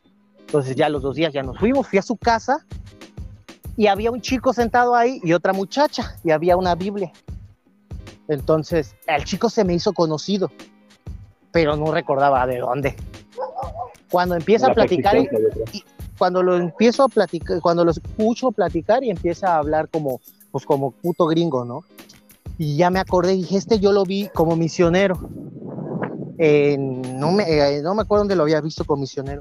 Entonces, te digo, yo estaba en la casa de mi novia, la que era mi novia, y ahí me empieza el muchacho a platicar que él era misionero, que él había sido misionero, pero que él conoció a esta familia y que, y que pues le habían abierto los ojos y que había renunciado a la misión. O sea, él ya no regresó a su casa, él de ahí se enamoró, de, bueno, se enamoró de esa cristiana y de hecho ahí se quedó y se casó, ¿no? Con ella. Pero él, él había dejado la misión, tenía como un mes. Él no cerró su corazón. Ajá. Entonces, pero pues el peor era que yo estaba bien pollito y te digo, yo había leído, pero no escudriñado al 100. Yo no, no estaba familiarizado, te digo, con la Biblia ni nada. Y que me empiezan a saltar escrituras típicas de esas de cristianos para atacar mormones, ¿no? De, de que cuando José Smith sintió y que una fuerza lo tomó y que y dice, miren lo que son las y que era el diablo, y, y cosas así, ¿no? Y un buen de cosas, pa, pa, pa. Obvio, pues con, con él como misionero, ah, y su papá era miembro de no sé qué quórum, o sea, el vato tenía toda su vida de misionero, ¿no? Y, y pues él sabía qué escrituras te iban a llegar y yo así de verga. No sabía ni qué hacer, no sabía ni qué decir. Obvio, no me, llegó, no me dolió tanto porque te digo, yo no era de que, ah, no mames, sí, quiero, el mormonismo es mi vida. Pero quieras o no, sí habían apagado toda mi ilusión de, de ese pedo. Y ya pasó. A últimas no terminé con la chica ni nada. Pero mis ganas de ayudar eran enormes. Y yo dije, no, pues te digo, chingue su madre. Empecé a investigar más y fue que llegué a la conclusión de que pues la religión solo era geografía y ese pedo. Entonces, pum, o dejé el cristianismo por, completo. Pero pues traté de, irme esos dos años para, para pues ayudar en ese aspecto, ¿no? Digo, a lo mejor se escucha egoísmo de mi parte, hoy, pero pues eso fue lo que a mí me motivó el decir, voy a dejar dos años mi vida y, e ir. Y me fui emocionado, me fui ilusionado al CCM, la manera en que ellos se los platican, pues obvio, yo, yo daba la cara de que, ah, no mames, sí es cierto, pero por dentro así de, no mames, es una mamada. Y te digo, ya aparte yo ya tenía 25 años, ya no, ya no, ya no me metían ese... Qué chido. No, y aparte... Ah, ya había dejado yo a, yo ya, ya no me ya no me, me rompían el corazón tan fácil, ¿no? Y, y todo eso, yo, ah, dale, dale, dale. Y ya digo, me fui súper emocionado, me fui muy contento de cumplir con mi labor porque yo ya lo vi como un trabajo. Total, me pagaban creo que 1500 cada dos meses, ¿no? Cada cambio, no sé. Y dije, a huevo. Y ya, eso hacía. Y sobre todo el que, el que había personas que sí caían en ti, ¿no? Y de que, el de muchas gracias y, y que te lloraban. Y, y, en verdad había veces niños que, ves que a los niños les vale verga las horas de elecciones. Los niños yo los tenía ahí escuchándome, y todo el pedo, y eso, y eso me motivaba a decir, pues algo estoy haciendo bien, porque en realidad quiero que sí vivan el, cristian, el, el, el, cristianismo, pero como es, no como uno, como a mí que me valía verga, ¿no? Pero, pero entonces te digo, me fui ilusionado y motivado porque en realidad quería que hicieran un cambio y, y te digo, lo veo reflejado hoy. Así como yo creo que a Vendaño, lo que nosotros platicamos es sobre, yo creo que nosotros, de lo que sentimos, que ya nos dimos cuenta que fuimos bien pendejos y, y todo, pero no nos arrepentimos de haber conocido gente, de haberlos ayudado, de que todavía, te digo, nos llaman y que muchas gracias y uno siente bonito, ¿no? Cuando en realidad no sé, sí quisiera tener el corazón como, os digo, yo a Alder Avendaño yo no le quise decir nada, porque él era muy espiritual cuando yo lo conocí y me platicaba, y pues para mí, por eso decidí que él me bautizara, porque, porque lo vi muy poderoso, ¿no? No poderoso, sino inocente no tan maleado como, como otros. Entonces, yo la verdad jamás quise mencionarle a él que, que, ya sabía ese pedo y pues lo dejé pasar. Pero, pero en realidad a mí me alimenta mucho mi, mi, no sé, no sé si existe el alma o el espíritu, pero me alimenta como persona el que, el que todavía, ahorita digo, estoy viviendo en Monterrey y, y, le platiqué a unos hermanos, hermano, cuando guste, venga aquí en su casa, no se preocupe por, no hombre, eso es algo que digo, qué chulo, a pesar de que soy un hijo de puta y puta, saber que hay hermanos de que también lo saben, pero me abren las puertas porque jamás fui malos con ellos, sino que traté de, de, de, expresarles lo que en realidad era. Y así. Y es que eso es lo más valioso, las personas en realidad, las experiencias, las personas, lo que logras ayudar, como decíamos, ya sea un cambio o pues, simplemente la relación de amistad. Este, eso es lo que pues, es de gran, de gran valor, porque se forjan buenas amistades, se viven buenas experiencias y, y aunque ya ibas con el conocimiento, pero pues, bueno, al menos mucha gente quizás lo vea mal, pero no, pues yo no lo veo mal, yo lo veo como pues te fuiste a, esa experiencia con conocimiento ya de las cosas, pero pues fuiste, como dices, a ayudar y a vivir. es, es, es, una experiencia de vida, vaya. Y de, conocer gente, de captar amistades, relaciones. Y, imagínate cuando lo vuelvo a ver a usted, a ti, de que, pues, digo, te conocí chamaquito y, y bien espiritual y del día de mañana nos veamos y qué pedo y unas caguamas y todo el pedo. Va a ser un contrapuntaje muy perro, pero pero súper bonito, ¿no? Exacto. Y así. Una horchata y órale, vámonos. Chinga su madre, lo que sea, ¿no? Pero. De todo, de todo. Pero sí, de, de, hecho, una, una, una de las cosas que yo siempre decía cuando veía a las personas por primera vez era de que en realidad yo no iba a bautizarlos ni a cambiarlos de religión. Lo que yo en realidad iba es que conocieran ese Dios que en el que ellos que creen, porque en realidad no saben quién es, solo, perdón, no lo conocen, solo saben quién es, así como, como muchos. Digo, en realidad a mí me gustaría que, que, desarrollara una relación con él. Eso en realidad es más que nada lo que fui. Obvio, pues ya después era que se tenía que bautizar, ¿no? Pero en realidad sí, porque le preguntas, oye, ¿Y quién es Dios, no? Y creen que Dios y Jesucristo es el mismo. Y creen que el Espíritu Santo también. Y creen que en realidad que, que, sí tiene carne. O sea, no saben absolutamente una idea exacta de quién es pues ese Dios en el que ellos creen. Pero como de chiquitos se los dicen, ahí. Uh. Sí, miren, lo que ustedes están comentando es muy interesante. Yo hace una semana platiqué con un compañero de la misión, eh, un parte de Idaho, eh, buenísima onda, y pues ya también me enteré de que ya, ya no está pues, dentro de la iglesia. Y él me comentaba lo mismo, si yo iba a, a, la misión o yo fui a la misión a poder ayudar a las personas, ayudar a que ellos conocieran más de lo que se han perdido de las bendiciones de conocer a, pues a un Padre todopoderoso que les puede ayudar. Y eh, ahora me doy cuenta de que, que lo que hice era números, que cada una de esas personas se convirtió en un número para la iglesia y que ese número tenía que aportar el 10% de su economía para que la iglesia pudiera crecer. Y, desde, dice, desde ahí, este, yo me disgusté mucho de la iglesia, eso fue lo que me comentó él, y pues ya, ya le dio las gracias, firmó y se fue. Y eh, yo creo que también fue lo que a nosotros, eh, a Pablo y a mí, como hermanos, nos, nos enseñó pues mi mamá, mi papá, con respecto a la iglesia, ¿no? Que la iglesia sirve para ayudar a los demás, ayudarlos a crecer, ayudarlos a ser mejores. Eh, yo, yo es algo que, que agradezco a la iglesia, ayudado a ser mejor, de tener una perspectiva más amplia en, en todas las ideas, ¿no? Porque hasta yo me peleaba con los padres del seminario diciéndoles que no todo lo que ellos decían era, eh, era lo, lo, correcto, que había algo más allá.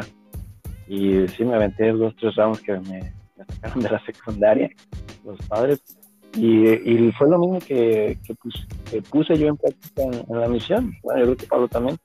El poder ayudar a, a personas, bueno, nosotros dos que servimos en, en, Estados Unidos, este, paisanos, que pudieran conocer y saber eh, las cosas malas que estaban haciendo y cómo poder, bueno, malas entre comillas, eh, esto es el entendimiento que tienen las personas de lo que es bueno y lo que es malo. Pero sí de que pudieran tener una vida mejor siguiendo atributos como los de Cristo, ¿no? O sea, cuando yo me fui estaba el predicar mi evangelio y eh, la tarea que yo me di fue conocer más a, a Jesucristo. ¿Cómo? Con los atributos cristianos. En lo que fue todo el capítulo 5 de predicar mi evangelio, eh, yo todas las semanas, yo creo que fue lo que más leí de, en, en la misión eh, los atributos de Cristo. ¿Por qué? Porque yo quería ser una mejor persona y dar esa, esa imagen a, a las personas a las que iba a enseñar. Y um, yo creo que hoy en día sigo haciendo lo mismo, pero ahora diciéndole, ok, lo que enseña Jesucristo es, ley. Lo que enseñan o digan otras personas, pues no está del todo correcto. Tienes que buscar por ti mismo este, hacia dónde quieres ir y el camino que te va a guiar a, ese, a esa meta. Así es, es como comentábamos hace tiempo, creo que pues todo lo bueno de la iglesia se agradece, todo lo, que uno aprendió ahí, que te sirvió como persona, que incluso te pudo haber servido en un trabajo o en una, en una relación familiar o en una relación este, amorosa, qué sé yo, pues todo lo bueno se agradece, que está comprobado que se puede aprender en otros lugares, que nosotros nos haya tocado aprenderlo dentro de la iglesia mormona, pues nos tocó, ¿eh? Se agradece, se aprovecha, se aprovechó, pero eh, efectivamente mucha gente luego dice que no, pues es que esto solamente en la iglesia lo vas a encontrar y es falso porque hay muchas maneras de, de aprender lo que aprendimos, de vivir lo que vivimos sin una iglesia. Pero vuelvo a repetir, nos tocó ahí, pues hay que valorar, hay que agradecer pero este, pues como dices, seguir adelante con nuestra propia moral, nuestra propia conciencia, nuestra propia libertad, creer en lo que queramos, en quien, en quien queramos y, y, vaya, ser una mejor persona y ser feliz sobre todo, y ser, ser libre también, ser muy libre, estar, es lo que le decía a mi esposa apenas, le digo, no, de veras que qué bien se siente, qué bien se siente este pues el poder estar aquí ahorita juntos, estar tomando algo juntos para relajarnos después de, de, de, pues de un día ajetreado, lo que tú quieras, y poder estar con esa tranquilidad de que, de que no tengo que ir a una reunión, de que no estoy haciendo historia familiar, de que no estoy visitando a las familias asignadas, de que no estoy yendo a, a o sea, X o Y, o, de que ya se viene el domingo y que la ropa y que, las camisas, la corbata, los niños y que llegamos tarde y que soy el consejero y, y luego a veces llegué tarde y pues tengo que subir al púlpito ya cuando todos los hermanos están ahí y se vuelve una situación de estrés, se volvía una situación de estrés. Mi esposa me decía, es que los domingos para mí no son felices, son un tormento porque pues tenemos tres hijos, imagínate, y luego pequeños y luego tener que desayunar, tener que prepararlos a los tres, tener que ir hasta la capilla y luego las hermanas ahí juzgando de quién llega tarde y que, y que el ruido y que hasta los tacones llegaron a comentar una vez y tantas cosas que, se vuelve algo tan pues tan chafa que, cuando estás sentado tomándote un vaso de whisky con tu esposa dices que, me estaba perdiendo la vida, ¿no? Que algo sencillo pero maravilloso que te une, que te da libertad y que no le estás haciendo daño a nadie, ¿verdad? Que no me estoy yendo todo pedo a manejar y a chocar, sino estoy siendo prudente y, probando y disfrutando de, de la vida y pues haciendo lo que me gusta, sin necesidad de que me estén llamando a reuniones o a actividades, sino yo hacer las actividades y yo, yo guiar mi vida y la de mi familia. Justamente ayer eh, a la hora de la comida me llama mi papá y me dice, oye, este, ¿tienes tiempo de, de que me puedas ayudar con algo? Yo, ¿qué necesitas? Es que no está abriendo el Family Search. Y yo, me, daba, me daba mucho el, cringe, ¿no? Así como con ganas de decirle, papá, deja de estar haciendo estupideces, deja de estar perdiendo el tiempo, haz otra cosa más productiva. No te va a llevar a nada eso de estar haciendo la historia familiar. Yo, entiendo que él quizá le interesa como saber sus orígenes y está como muy metido en esa, en esa cuestión familiar, ¿no? Eh, pero, o sea, llegar hasta ese punto de que te preocupes si está viendo el sitio de, Family Search o no. O sea, ayer hubo algunos problemas ahí de DNS y otras cosas ahí medias tecnológicas y, no, estaba funcionando el sitio, ¿no? Entonces le dije, mira, si no abren tu celular y no abren la computadora, no es tu problema, es, es una cuestión ahí del, del sitio. Además, yo creo que si bien nos tocó a nosotros por fortuna de alguna u otra manera aprender algunas cosas dentro de la iglesia, inclusive hasta las frases, estas cursis, ¿no? De, los apóstoles, de este, la familia, y que el éxito en el hogar, o que el éxito en, o que escoges una carrera, el que te, enseñe que tienes que tener una educación y ese tipo de cosas, eh, quizás los pudiste haber eh, aprendido en otro, en otro lugar, ¿no? O el ser una mejor persona, tener atributos cristianos.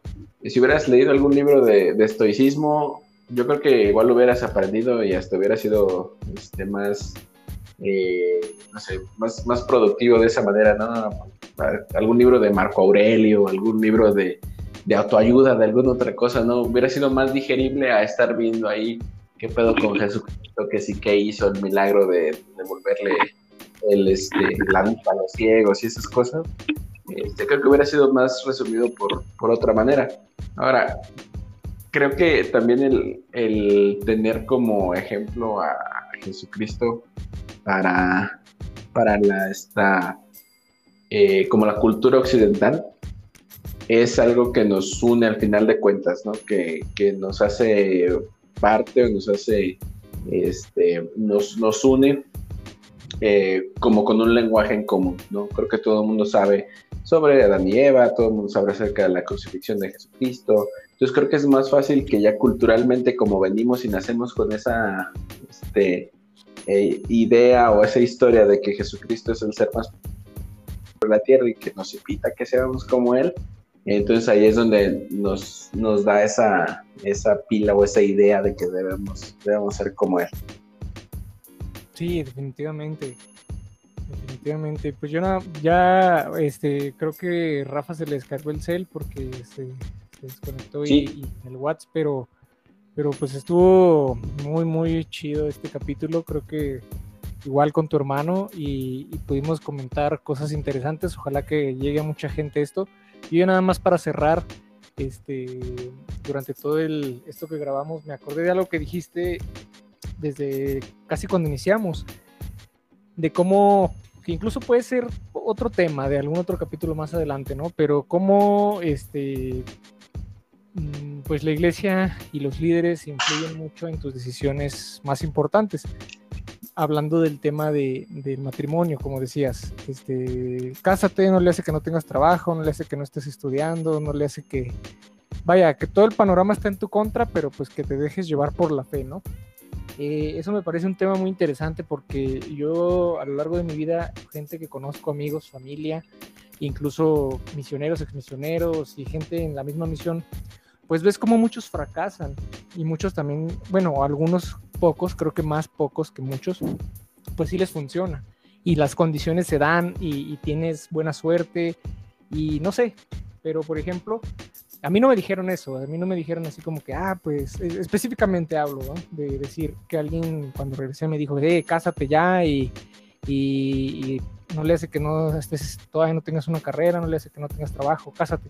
No fue así, simplemente pues con mis presidentes de misión yo platicaba mucho, como te había comentado, tuve la oportunidad de ser asistente, entonces viajábamos mucho y yo les preguntaba y ellos nos platicaban de su familia, de su matrimonio, cómo se conocieron, a los cuántos meses de haber regresado de la misión se casaron. Uno se casó a los como a los cuatro meses, cinco meses, pero bueno, dice que ya había tenido una relación de noviazgo con, con su esposa como de un buen tiempo, un año o dos, entonces fue más fácil. Y el otro se casó a los ocho meses, siete meses de haber regresado y pues te platican sus historias de que pues igual no estaban estudiando, no estaban trabajando, comían puros frijoles y vivían en un lugar, vaya, condiciones precarias.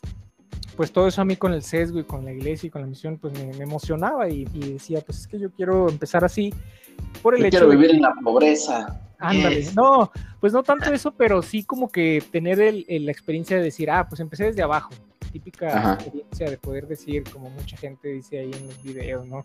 Que a veces es pura farsa, pero no, yo empecé desde abajo, yo empecé desde cero y ahora ya construí esto, cosas así. Entonces, como que, pero fíjate que ahí ya fuera de la iglesia, tiene cierto sentido a veces, siempre y cuando estés con una persona correcta o, o una persona que esté dispuesta a estar contigo, pues sí te puede funcionar porque te quiere por ti y quiere cumplir sueños juntos, metas, te ama, no sé, a alguien que, que pues cuando estás así ya en, con todo, ya tienes todo, pues le interesa nada más el dinero, ¿no? Que bueno, ese es otro tema, no me quiero desviar, pero lo que voy es que, pues vaya, a mí me funcionó, me funcionó yo al escuchar a los presidentes, yo pude decir, pues yo quiero eso para mí, quiero empezar desde abajo, quiero alguien que esté dispuesto a estar conmigo, que me ame, que, que, yo ame y que podamos cumplir sueños juntos, ir creciendo juntos, ¿por qué no? Incluso estudiar juntos. Y pues afortunadamente me funcionó, pero conozco mucha gente que, que, no, o sea, que ahorita están divorciados, que están bien peleados, que están con la pensión, que están con hijos fregados, que están pues es feo, es feo porque no, o sea, el hecho de que a mí me haya funcionado no lo voy a recomendar. No voy a, no, yo no quiero que mis hijos, por ejemplo, este, se casen bien jóvenes y, y, tengan hijos pronto y estén estudiando. O sea, el hecho de que haya funcionado, pues qué bueno, ¿no? Pero, y bueno, lo digo porque hasta ahorita pues ya llevo ocho años de casado, pero uno nunca sabe. De todas maneras lo digo porque, pues bueno, viví experiencias muy padres con mi esposa, este, en condiciones pues sí precarias, por así decirlo. No tampoco que no tuviéramos que comer, pero, pero pues sí, así como se empieza desde abajo poco a poco. Pero, o sea, veo otros casos y digo, pues no, o sea, no, no lo recomiendo porque pues, mucha gente nomás literal va a, a suicidarse con, de esa manera, eh, en sentido figurado, porque pues el dinero, este, la mala administración, incluso que pues, no, no, se quieren bien o, o, una persona es bien complicada, pues genera que, que, todo eso fracase y truene. ¿Y, ¿Y dónde quedó el consejo de los profetas? ¿verdad? Que todo eso funciona. Pues en unos pocos funciona y en otros no. Pero vaya, a mí la iglesia y su influencia en esas cosas, pues sí me afectó mucho porque yo sí tomé esas decisiones. Yo sí tomé las decisiones de casarme luego, luego, de, de tener hijos luego, luego, lo que platicábamos con mi esposa, pues igual nos hubiéramos esperado un poco más porque pues, está canijo. Pero bueno, ya se tomaron las decisiones y yo creo que que sí es un tema, ¿no? Poder comentar en alguna ocasión qué decisiones, cómo la iglesia influye en ciertas decisiones vitales de la vida, para bien o para mal, ¿no? Y cómo repercute, este, pues completamente en tu vida y, pues en decisiones, en la más importante, casarte, ¿no? Y, todo eso, pero bueno, con eso quería cerrar. Y gracias, de hecho, ahí cuando, cuando estaba comentando este eh, Rafa acerca de esa situación, ¿no? Como de que la iglesia te dice que, tienes que este, casar a tus conversos aunque se la lleven de la patada, ¿no? Ándale, ándale. A mí me, pasó, y fue la única vez en la que sí de plano dije, no vuelvo a meterme o a entrometerme en la vida de las, de las personas. Eh, estamos enseñando una familia y también no estaban casados, tenían un hijo, este, ella, eh, pues ya sabes, ¿no? Tratando de ser como que la mejor esposa, era, o la mejor novia o lo que sea. Y este, él la golpeaba, la, este, le hablaba muy mal, ¿no? O sea, como que la, la este, dice? Pues la violentaba, ¿no? Completamente. Entonces, cuando les enseñábamos, era como que cambiaba el switch, ¿no? Era como de, ah, sí, Eldres, miren qué bonito, y ay, que ya mi esposa me hizo de comer hoy, y hoy fui a trabajar, y esto, y ah, está muy bien. Pero al día siguiente regresamos y esta chava ya tenía su ojo morado, hinchado de la golpiza que le había puesto, ¿no? Entonces, era, era muy feo llegar y decirle, hermano, ¿por qué golpea a su esposa? ¿no? O sea, es, es, es difícil estar en esa, en esa posición pero como misionero pues estás ahí para decirle arrepiéntete, ¿no? Y eso es como, como los obispos, ¿no? Cambien y miren que ustedes pueden mejorar y si, si ustedes se casan y se bautizan van a ver que va a mejorar todo y bla, bla, bla. Total que este, también ya los íbamos a casar, ya había dicho el, el obispo y todo, ¿no? Ya estaban hechos los arreglos y un día antes se llevan a este tipo a la cárcel porque estaba metido tráfico, porque, está, porque también ella le puso el dedo y lo, lo, acusó con la policía, se lo llevaron, lo deportaron, o sea, hizo, no sé, ya, fue muy difícil porque cuando llegamos al día siguiente, oiga, ¿y su esposo?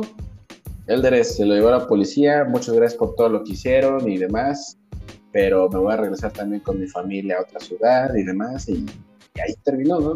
Entonces creo que y uno, como dices, uno no puede esperar que ni la iglesia ni los líderes nos digan qué hacer cuando cada uno de nosotros tenemos la oportunidad de, saber qué es lo que hacemos, de este, decidir qué es lo mejor para nosotros, quizá aunque no sea lo mejor, pero solamente por el hecho de, tomar una, una decisión.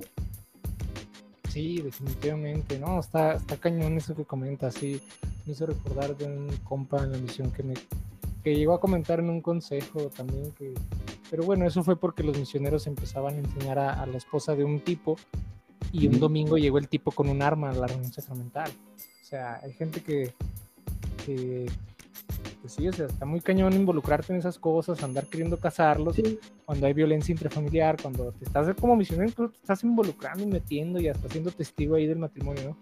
Al rato hasta problemas legales o, te embarran ahí, o no sé, o sea, está cañón.